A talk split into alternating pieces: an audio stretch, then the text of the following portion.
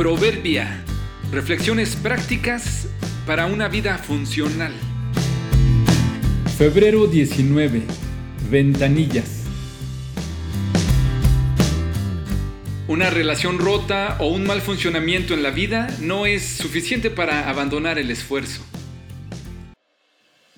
Los vidrios de las ventanas eléctricas traseras de nuestro auto comenzaron a fallar.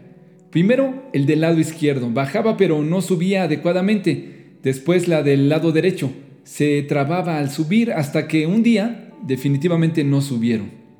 Intentamos repetidas veces con la esperanza de que quizá en una de esas funcionaría. Nada pasaba.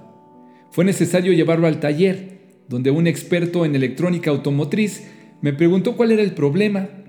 Le expliqué con detalle y pude ver que asentía con la cara y casi podía leer sus pensamientos diciendo, tengo la solución. Trajo sus herramientas y con calma desarmó las puertas para verificar la falla. Quitó los soportes y sacó unas pequeñas cajas donde están los controles en la puerta del conductor y los interruptores en las puertas traseras. Mientras lo hacía, platicamos un poco de su vida y su familia. Una vez que desarmó todo, me llamó y me dijo, ¿Quieres saber cuál es el problema? Pensé que me diría que algo estaba roto o fundido y necesitaríamos uno nuevo. Le dije, sí, sí quiero saber. Me mostró cómo debajo de cada interruptor estaban los circuitos y me señaló dónde debería hacer contacto.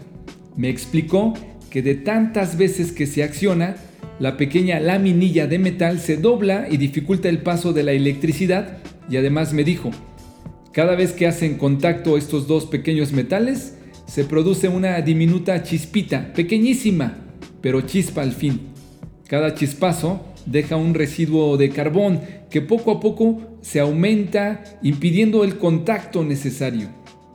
Es un pequeño platino que permite que pase la electricidad y así se acciona el motor que sube y baja las ventanas. Ahora mismo lo limpiaré y servirá de nuevo. Observé cómo pacientemente desarmó, limpió y engrasó cada parte. Los instaló con calma y funcionaron otra vez. Poco a poco, todos vamos perdiendo la chispa.